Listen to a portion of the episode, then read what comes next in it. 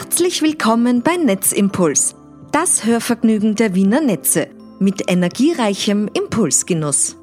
Wir unterhalten uns mit Persönlichkeiten aus der Energiebranche. Wir beleuchten deren berufliches und persönliches Engagement, um gemeinsam schon heute die Zukunft einzuleiten. Lassen Sie sich inspirieren und drehen Sie jetzt auf. Heute zu Gast im Netzimpuls Podcast Studio Diplom-Ingenieur Guido Wiedenegger, leitender Angestellter bei den Wiener Netzen, zuständig für den Bereich Netz- und Anlagenservice. Herzlich willkommen. Vielen Dank für die Einladung. Herr Wiedenegger, bevor wir inhaltlich starten, möchte ich Ihnen gerne ein paar Fragen stellen, damit unsere Hörerinnen und Hörer Sie ein wenig besser kennenlernen. Ich habe dazu einen kurzen Wordrap vorbereitet und ich bitte Sie kurz auf folgende Fragen zu antworten.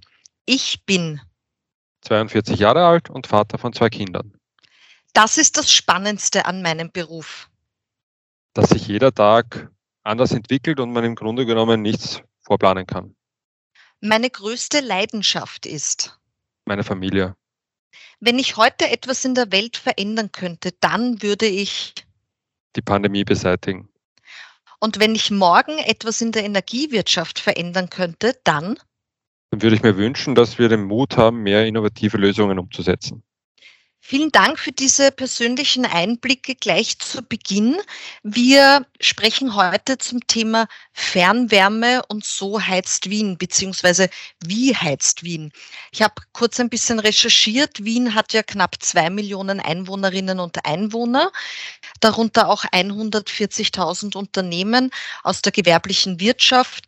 Ähm, dazu zählen auch Ein-Personen-Unternehmen, aber natürlich auch kleine und Mittelbetriebe bis zu global agierenden Leitbetrieben. Wien hat in etwa 911.000 Haushalte mit Hauptwohnsitz. Jetzt ist meine konkrete Frage an Sie, mit welcher Heizungsart wird denn in Wien aktuell am meisten geheizt? Also knapp die Hälfte der Wiener, das sind circa 49 Prozent, heizen noch mit Erdgas. Knapp gefolgt von der Fernwärme, das sind 42 Prozent und die restlichen 9 Prozent entfallen dann auf Stromheizungen, Holz- oder Ölheizungen.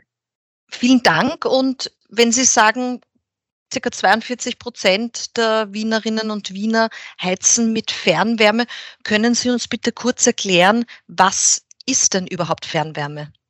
Also Fernwärme in Wien bedeutet, dass die Wärme an verschiedensten Standorten in Wien produziert wird und dann über Leitungsnetz zu den Abnehmer transportiert wird.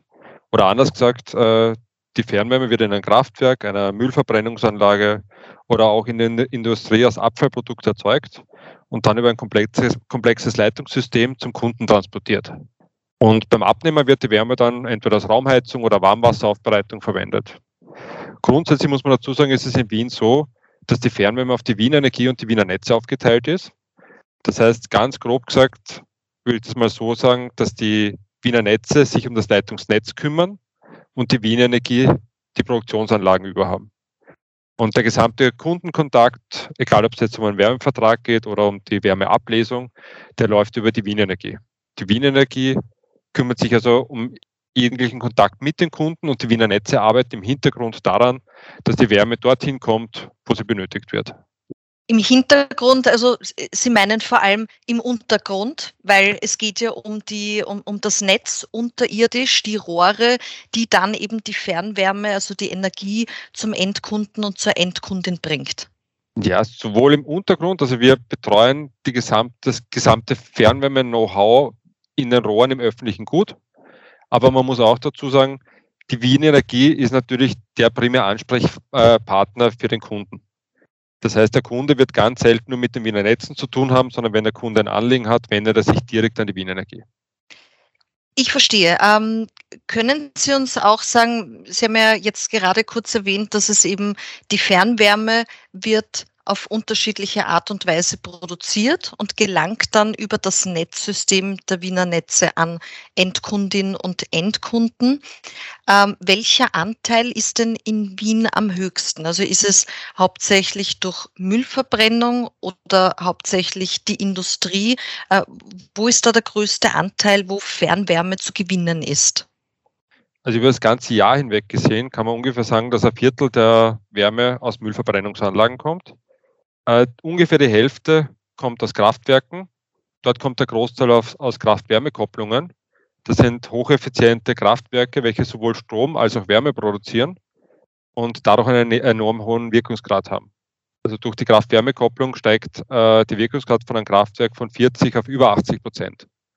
Und die restlichen 25 Prozent kommen aus Abwärme aus der Industrie oder auch aus Biomasseanlagen. Jetzt haben Sie hier einen Einblick gegeben, ähm, wie hoch der Prozentanteil ist, wie eben Fernwärme ähm, gewonnen wird zum jetzigen Stand, also im Jahr 2022. Jetzt ist es so, dass Wien bis zum Jahr 2040 immer klimafitter werden möchte. Können Sie uns einen Ausblick geben, wie steht es denn um die Zukunft der Fernwärme? Also die Wien Energie beschäftigt sich schon mit dem Thema Dekarbonisierung der Fernwärme. Also geht es darum, die fossilen Brennstoffe durch umweltfreundliche Energien zu ersetzen. Zum Beispiel kann das ein Thema sein bei, mit Wärmepumpen, die die Abwärme von industriellen Betrieben nutzen. Oder auch das Thema Geothermie beschäftigt uns gerade. Da geht es darum, dass wir Heißwasser aus 4.000 bis 5.000 Meter Tiefe an die Oberfläche fördern und dann ins Fernwärmenetz einspeisen. Aber auch Biogas oder Wasserstoff wird uns beschäftigen und wird für die Stromversorgung in Wien ein Thema werden. Und ein schönes Beispiel für diesen technologischen Fortschritt, der laufend passiert, ist die Müllverbrennungsanlage Spittelau. Das war das erste Kraftwerk oder die erste Müllverbrennungsanlage, die wir in Wien gebaut haben. Äh, die wurde damals als reine Müllverbrennungsanlage errichtet, das heißt nur als Wärmegewinnung. Mittlerweile ist sie schon umgebaut worden zu einer Kraft-Wärme-Kopplung. Das heißt, es wird Wärme und Strom produziert. Und in Planung ist noch eine Wärmepumpe, welche im Zuge der Rauchgasreinigung Energie zurückgewinnen soll. Und ich würde es so zusammenfassen, dass sich die Produktion der Fernwärme verändert, der Endkunde von den Ganzen jedoch nichts mitbekommen wird. Das ist mir jetzt noch nicht ganz klar. Was meinen Sie genau mit der Endkunde wird davon nichts mitbekommen, dies, durch diese Umbauarbeiten? Der Umbau der Fernwärme von fossilen Brennstoffen zu grüner Energie erfolgt von den Kunden ohne Qualitätseinschränkung. Das heißt, der Kunde wird weiterhin, obwohl Umbaumaßnahmen stattfinden, 24 Stunden am Tag, sieben Tage die Woche mit Energie versorgt und im Hintergrund äh, ändert sich aber der regenerative Anteil der Fernwärme. Das heißt, wenn man zum Beispiel eine Wärmepumpe zusätzlich zuschaltet und die errichtet wird, dann wird der Kunde trotzdem mit Energie versorgt. Und der Anteil der regenerativen Energie im, am gesamten Netz steigt natürlich. Vielen Dank, jetzt habe ich es besser verstanden. Das heißt, es wird weiterhin, wenn ich die Heizung aufdrehe, wird es einfach warm werden. Ähm, nur die Bestandteile, woraus jetzt eben die Fernwärme sich speist, die wird sich in Zukunft verändern. Genau. Und wenn wir weiter in die Richtung rudern, dann werden wir über kurz oder lang komplett wegkommen von den fossilen Brennstoffen und hin zur regenerativen Energie kommen. Aber für den Kunden zu Hause wird sich nichts ändern. Die, die Wohnung wird weiterhin warm werden, das Warmwasser wird weiterhin warm werden und er hat im Grunde genommen keine Komforteinschränkungen. Das klingt toll. Gehen wir noch ein bisschen zurück in der Geschichte. Die Fernwärme ist ja eine noch nicht so alte Technologie. Seit wann gibt es sie denn und was wurde im Vergleich zu heute äh, mehr genutzt? Also 1969 wurde die HBW gegründet. Das waren die Heizbetriebe Wien. Und die damalige Aufgabe der HBW war es, die Müllverbrennungsanlage Spittelau, über die wir schon geredet haben, äh, zu betreiben, das damalige neue AKH mit Wärme zu versorgen und die Beheizung aller neuen städtischen Wohnhäuser sicherzustellen. Und in Summe wurden damals, also 1969, 13.000 Wohnungen mit Fernwärme versorgt. Zehn Jahre später, 1979, waren es bereits 93.000 Wohnungen. Also es hat sich versiebenfacht. Und zahlreiche öffentliche Gebäude sind noch dazugekommen, wie zum Beispiel das Rathaus, die Hofburg oder das Parlament. Und 1994 wurde dann aus der HBW, also den Heizbetrieben Wien, die Fernwärme Wien. Und diese wurde dann 2013 im Zuge einer Umstrukturierung des Energiesektors der Stadtwerke Wien auf die Wiener Netze und die Wiener Energie aufgeteilt. Wie vorher schon erwähnt, die Wiener Energie kümmert sich um die Produktion und die Kraftwerke und die Wiener Netze kümmern sich eben um das Netz. Vielen Dank. Jetzt habe ich eine Frage zu diesem Netz? Wie viel Kilometer an Fernwärmenetz gibt es heute und wie viele Kilometer kommen da jährlich dazu? Also begonnen haben wir 1969 mit 27 Kilometer Fernwärmeleitung, wobei man dazu sagen muss, dass eine ein Meter Fernwärmeleitung besteht aus einem Meter Vorlauf und einem Meter Rücklauf. Der Vorlauf transportiert die Wärme zum Gebäude hin und das abgekühlte Wasser wird dann über den Rücklauf wieder zurück in das Kraftwerk gespeist, wo es dann wieder erwärmt wird. Also ein Kilometer Fernwärmeleitung sind eigentlich zwei Kilometer Rohr. Außerdem muss man jetzt noch unterscheiden, dass es bei der Fernwärme eine Primärleitung und eine Sekundärleitung gibt. Das heißt, eine Primärleitung ist mit 40 Bar Druck ausgelegt und auf 180 Grad. Und die Sekundärleitung die hat 95 Grad Vorlauftemperatur und 10 Bar Druck. Das kann man sich ungefähr so vorstellen wie ein, wie ein Straßennetz. Da gibt es das Autobahnnetz und darunter gibt es das Bundesstraßennetz oder das Gemeindestraßennetz. Und die hängen natürlich bei der, bei der Fernwärme über einen Wärmetauscher die Primärleitung und die Sekundärleitung zusammen. Und bei der Autobahn hängt natürlich das Autobahnnetz mit dem Bundesstraßennetz zusammen. Und jetzt zurückzukommen auf die Frage. Äh, zurzeit haben wir ungefähr 1250 Kilometer Fernwärmeleitung. Davon sind 550 Kilometer Primärleitung, also die Hochtemperatur, und 680 Kilometer Sekundärleitung. Und dann haben wir auch noch zusätzlich 20 Kilometer Kälteleitungen. Und wie viele Kilometer kommen da in etwa, kann man das sagen, pro Jahr dazu? Das ist ganz schwierig, hängt natürlich davon ab, wie viel gerade ausgebaut wird. Also in den letzten Jahren haben wir so zwischen 40 und 50 Kilometer gehabt. Am Beginn der Fernwärme waren das natürlich viel mehr. Aber man kann, glaube ich, mit 40, 50 Kilometer pro Jahr rechnen. Vielen Dank und ähm, Sie haben ja schon erwähnt, also der Beginn der Fernwärme war, dass man eben gesagt hat, dass vor allem ähm, neu errichtete Wohnungen direkt mit der Fernwärme ähm, angeschlossen werden. Ist das heute auch noch so und welche Heizform wird eben heute in Neubauten in Wien vorrangig eingesetzt? Also bis vor einigen Jahren war es noch so, dass Gas und Fernwärme in direkter Konkurrenz standen. Das heißt, der Hauseigentümer konnte sich für sein Wohngebäude aussuchen, ob er Gas oder Fernwärme nimmt. Und in der Hinsicht war natürlich die, die Kosten ein entscheidender Faktor. Ab 2025 soll es jetzt so sein, dass bei Neubauten keine Gasheizungen mehr verbaut werden dürfen. Das heißt, ab 2025 wird natürlich der Anteil der Fernwärme und allgemein der regenerativen Energien kontinuierlich und massiv steigen. Das klingt jetzt für meine Ohren ganz gut, vor allem wenn ich an meine aktuelle Heizkostenabrechnung denke, die doch ein bisschen höher ist als die im Vorjahr und die zusammenhängt mit den ähm, durchaus höheren Gaspreisen, die wir im Moment haben. Jetzt gibt es eben die Vorgabe, bis 2040 möchte Wien eben ganz große Schritte im Bereich Klimaschutz machen und die Stadt soll CO2-neutral werden. Ähm, was ist Ihre Meinung dazu?